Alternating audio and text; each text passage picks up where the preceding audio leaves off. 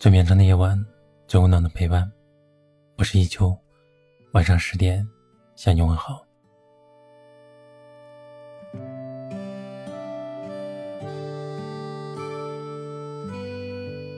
爱情就是我刚好需要，而你恰好都在。每一个女生都是柔弱的，只是生活逼着她们活得愈发的生硬。她们看起来无坚不摧。总说自己不需要爱情，但只要遇见那个对的人，就会觉得之前那么多年的等待都是值得的。电视剧里演的那些故事不全是假的。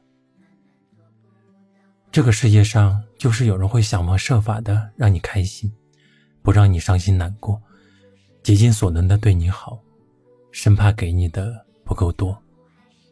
他会跟你证明，只要爱一个人，那他就会一直有时间。你只要需要，哪怕是隔着千山万水，他也会来到你的身边。我身边的很多人都会觉得自己可能会孤独终老，他们早已经对爱情不抱任何的希望，只能够靠自己野蛮生长，单枪匹马的面对风雨。在摸爬滚打中，让自己变得越来越强大。我的老友阿友同样也是这样一个女孩，什么事情都习惯自己来做，从来不去依靠谁，好像浑身都带着尖刺一样，不容许任何人靠近她。她独身了很多年，堪称是爱情的绝缘体。但直到遇到崔先生。他才记起来，好像有个词叫做“一物降一物”。这个时候，他才愿意卸下面具，去当一个小女孩，不再那么剑拔弩张，变得温柔起来。尽管对方并不帅气，也不多金，但比起那些只会打嘴炮、玩暧昧、说些喜欢他的那些人强太多了。崔先生会在他需要的时候第一时间出现，帮他解决问题。给他当下需要的陪伴。其实喜欢一个人的理由千奇百怪，而阿瑶选择跟他在一起，他说：“是因为我每次看见他的时候，内心深处都有一种非常安全的感觉。可能这就是一种被需要的感觉吧。”阿雅跟崔先生是朋友聚会的时候认识的，聚会结束以后。崔先生问我要了他的联系方式，两个人呢也一直保持着不咸不淡的联系。平日里有事没事的就聊上几句，两个人聊的时间久了，自然呢就产生了一些其他的情愫。有一次，阿雅跟崔先生吐槽自己最近常常加班，回家的时候都赶不上末班车呢。对方听了以后，给他回了一句：“以后我去接你吧。”阿雅当时以为这只是一句玩笑话，便开玩笑的答应了，但是一直也没有放在心上。但是没想到的是，第二天晚上，刚出公司门口的时候，就真的看见了他的身影。那一个瞬间，他满心的感动和温暖，像是一个十六岁的少女见到了自己喜欢的少年。阿雅住的小区是一个老小区，很多路段呢都没有光亮。两个人走在路上的时候，崔先生问他：“以前都不怕黑的吗？”阿雅无奈的笑了笑，然后说：“以前我自己一个人都习惯了。”崔先生突然停下脚步，很认真的对他说：“是啊，一个人太累了，以后我都来接你吧，这样你就不用自己一个人走夜路了。”不知道为什么。阿雅那一瞬间就觉得对这个男人很靠谱，内心呢也被一种暖流渐渐的充斥着。她好像觉得这条路再漫长也不觉得害怕了。从那以后，两个人几乎是天天见面，距离呢也拉近了很多。阿雅也逐渐敞开了心扉。以前她遇见麻烦的事情都会想着自己去解决，从来都不声张，生怕是给别人添麻烦。前段时间他生病感冒，饿着肚子一个人去医院打点滴，但是这个事情被崔先生知道了，他狠狠地责怪了他一番。没过多久，他就出现在了医院，手里还拎着他给阿雅做的饭和菜。阿雅以前把爱情看得太过于奢侈了。他觉得像他这样的以后可能都遇不见了。可是那天在医院看见崔先生的那一刻，他突然感受到了一种力量。那种力量可以对抗孤独，也让他感受到了一种莫名的踏实。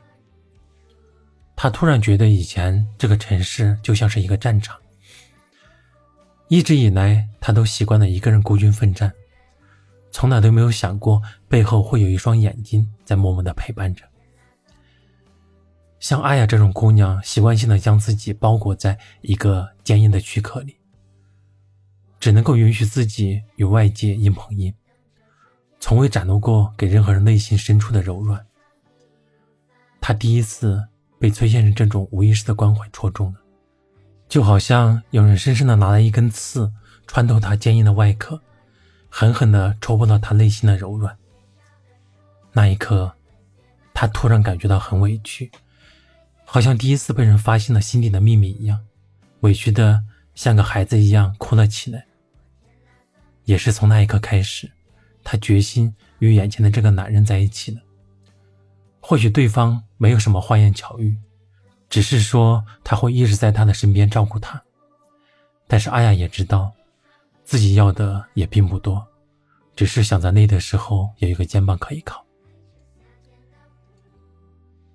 以前阿雅一个人的时候，可以自己去逛街，但现在多了一个人陪自己吃饭，就不觉得孤单了。以前她也可以一个人去看电影，但是现在多了一个可以陪自己吃爆米花、喝可乐，还可以一起讨论剧情的人。以前她常常担心自己会因为加班错过末班车，但是现在有人会陪她走夜路。不再让他形影单只。以前，他遇见棘手的事情也会常常无措，但是现在有一个人会及时出现来当他的领路人。曾经看过一句话是这么说的：“在最需要你的时候你不在，那以后你也不必在了。那时候你终于明白，这新娘之后的殷勤和夏天的棉袄、冬天的蒲扇一样。”都变得毫无意义了。爱情就是默默无闻陪伴，也是一路走来的悉心照顾，是同舟共济的共度难关，是我需要的时候你在第一时间能出手，然后你会告诉我，就算这个世界被大雨倾倒，而我会一直给你最温暖的怀抱。